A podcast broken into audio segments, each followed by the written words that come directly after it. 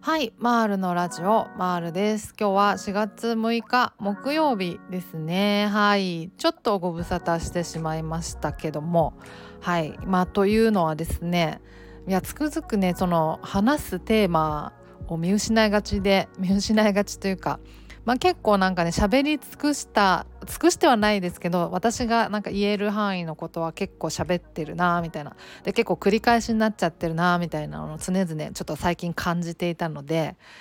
なんか新しいテーマ切り口みたいなのがないかなってちょっと考えてるとですねなかなか更新できずに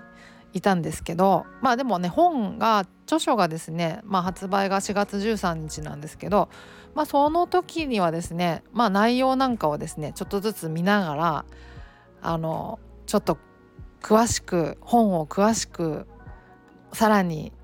解説解説っていうほどでもないけどなんかそういうやつテーマでやっていきたいなとは思ってるんですね。そうそうそう。そんな感じでおります。はい。いやつくづくね本当最近どうしようかなって考えてて。まあツイッターもねなんかこうまあ、癖になってるんでちょっと眺めるのがまあまあそのなんか習慣も良くないなとは思ってるんですけどまあまあでも眺めてるとね、まあ、そんなになんかやっぱツイッターの世界を見続けるのってあんまりよろしくないなってやっぱ思うことが、まあ、多々あるじゃないですか。で私なんかは結構、まあ、アカウントがアカウントなんであの専門家の方のねツイッター、まあ、専門家っていうとやっぱ臨床心理士さんとかまあ、精神科医の方とかのツイッターなんかを眺めたりとかしがちなんですけどまあなんか専門家の人もねやっぱり結構なんかねあまあはっきり言ってあんまりなんか見ない方がいいなっていうアカウントもあったりするんですよね。まあ、特に精神科医の人のアカウント、まあ、精神科医の方でもなんかこの何ていうかこうフォロワーさんを意識してあの患者さんとかね今苦しんでる方っていうのを意識してその方に向けて発信されているような内容だったりするとすごくなんか有益なねありがたい情報だったりもするんですけどなんかもう精神科医とかってなんかこうアカウント名に入ってるんだけど何ていうかこうその誰に向けて発信してるかよくわからないようななんか内輪のなんか話みたいなのこうまあつぶやいてるアカウントなんかを眺めると、まあ、結構なんかねあ見ない方がいいかもってなっちゃう感じもあるんですよね。まあ、霊障的っていうねそうそう霊障的っていう表現をされてる人がいてあまさにそうだなと思ったんですよ。冷たく洗うっていうね。そうそうそう。そういう感じのねなんかこうツイートされてる精神科医のアカウンターの人とかがいたりとかするんで、まあ、そういうのをね辛い時に眺めるとかすると結構ダメージ負いそうな気がするからそうだからねあもうあんまりこう眺めない方がいいなっていうアカウントもあったりするんですよね。そうだからねやっぱりこう SNS やる、まあ、にどっぷり浸かるっていうのはまあ、良くないなって常々思ってはいますけどまあまあ本当につくづく最近思うっていう感じなんですよね。そうで、まあ、ついさっきね見つけた記事なんかでもうほんどこまで正しいのかわからないですけどその「いいね」でをするとお金がもらえる闇バイトがあるらしいっていうそこに潜入したルポ系のなんかこう記事があったんですけどそれをやっぱ眺めるといや「いいね」をあの買うっていう発想がねある。お金を出して「いいね」をつけてもらうっていうのがあってで割とその著名人なんかもなんかそれをさしてるらしくて。そうそうそう。で「いいね」をするだけでお金がもらえるみたいな闇バイトがあるらしいんですけどそれはそれでまた裏があってそのバイトをするにあたって結構個人情報を開示しないといけなかったりするから実はまあその個人情報を得るっていうのが目的でそのバイトっていうのは存在するんじゃないかみたいななそういうノリのなんか記事だったんですけどね。まあまあその記事の真偽がどうあれとにかくその「いいね」の数みたいなのにやっぱりこう惑わされがちですよねやっぱりね「いいね」がある限りはね。そう。たくさん「いいね」がついてるとやっぱりなんかそれだけ共感されてんのかなみたいな。これが一般的な意見なのかなとか思ったりするだろうし。そう人気あんのかなこの人って思ったりするだろうしね。そうやっぱ「いいね」の数って結構なんか、うん、結構なんかね左右しますよね印象を。そうだからなんかそれに惑わされてはいけないんだなっていう。それもなんかお金が裏で動いてるっていうね。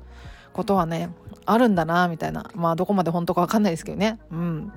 まあ、あるだろうなって思えますよねでも。うんなんかある気がするなっていうね。うん。まあだからねそういう意味でなんか SNS にどっぷりっていうのはやっぱり良くないなと思ったりするしなんか幸せなつながりだけじゃないですもんねどうしても。そこだけにとどまっていられられればねいいですけど例えばその同じ苦しみを感じている人たちとつながって励まし合うみたいなねそんな幸せななんかつながりだけでなんかそれだけだったらいいとは思うんですけどね、うん、でもどうかどうしても目に入ってきてしまうものもあるだろうし。そうね。だから本当ならまあでもそもそもね SNS とかまあ Twitter やってる人口的にはね利用者的にはそんな全人口の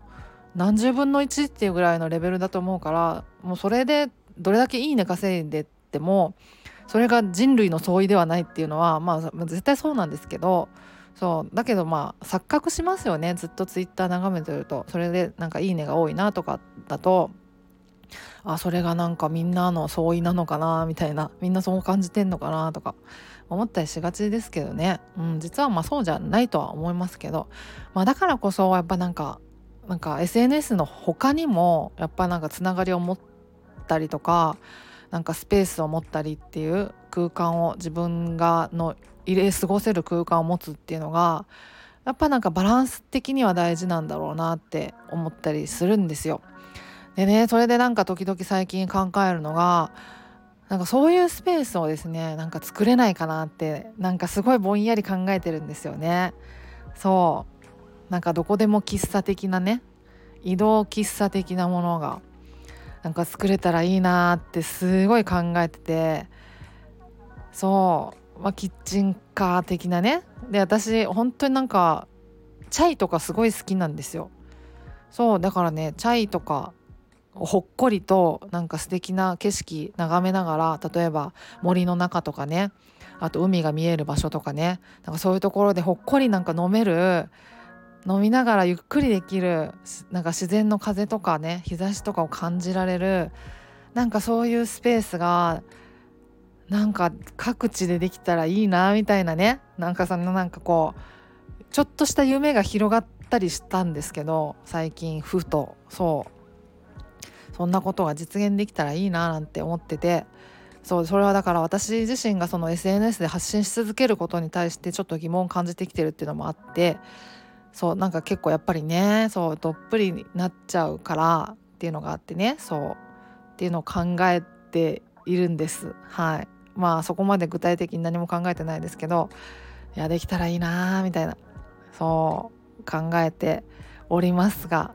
そんな感じです。まあねなんか自分でもねできたりするじゃないですか。割とこう最近こうアウトドアグッズなんかもね充実してるからそうだったらコーヒーこう引いてなんか入れて飲んだりみたいなそういうなんかセット一式みたいなのも売ってるしね。そうなんか自分でなんかこうちょっとドライブ行ってなんかその海のそばとかね森の中の公園とか行ったりとかしてちょっとねコーヒー作って飲んでみるとか、まあ、コーヒーはあれです苦手な人も多いだろうから、まあ、それこそチャイとかね紅茶とかお茶でもいいしなんか作って飲んでみるみたいなそういうなんかこう時間を作るみたいなのっていや結構ねなんか有益だと思うんですよ有益って言っちゃうとあれですけど心のこうメンタル的にもなんかわざわざそういうことを時間をかけてやるっていうのが実はなんかすごく意味があると思うんですよね。あそこに意味があると思えるようになるというか、うん、なんかそんな気がするのでそうなんかそういうことをするのいいのかなみたいなで私もなんかそういうことをなんか積極的にしていきたいなと思ったから今度のねお休みにちょっと近くにねあのでっかいあのアウトドアショップあるんですよ。そう、まあ、結構徒歩で行けるぐらいのところにあって。そうだからいやそこまで行ってちょっといろいろそういうの見てみようかなみたいな今本当に考えてるんですけどね。そう。まあ運動にもなるしね。ちょっと徒歩徒歩で行くとまあ、20分ぐらいかかるかなってところなんで、まあ、いい運動になるなっていうのもあるし、まあ、そんなことを考えておりますというすっごい中身のない内容ですいませんはいそんな感じでございますあちなみにですね見本誌がですねあの書書のね見本誌がね明日まあ、今週中ぐらいに届く予定になってるんですね。でそれで初めてですね本になった実物のあの著書を、まあ、見ることになるんですよ。そうまだそれはそれでなんかきっとなんかいろいろ思うことがあったりとかなんか感動したりとかなんかいろいろこう実感が湧いたりとかするだろうからまあそれはそれでね感想なんかもまたあのお伝えできればいいなかなと思っております。そんな感じです。はいそんなところで今日は終わりにしようかなと思います。ではまた次回お会いしましょう。ではでは。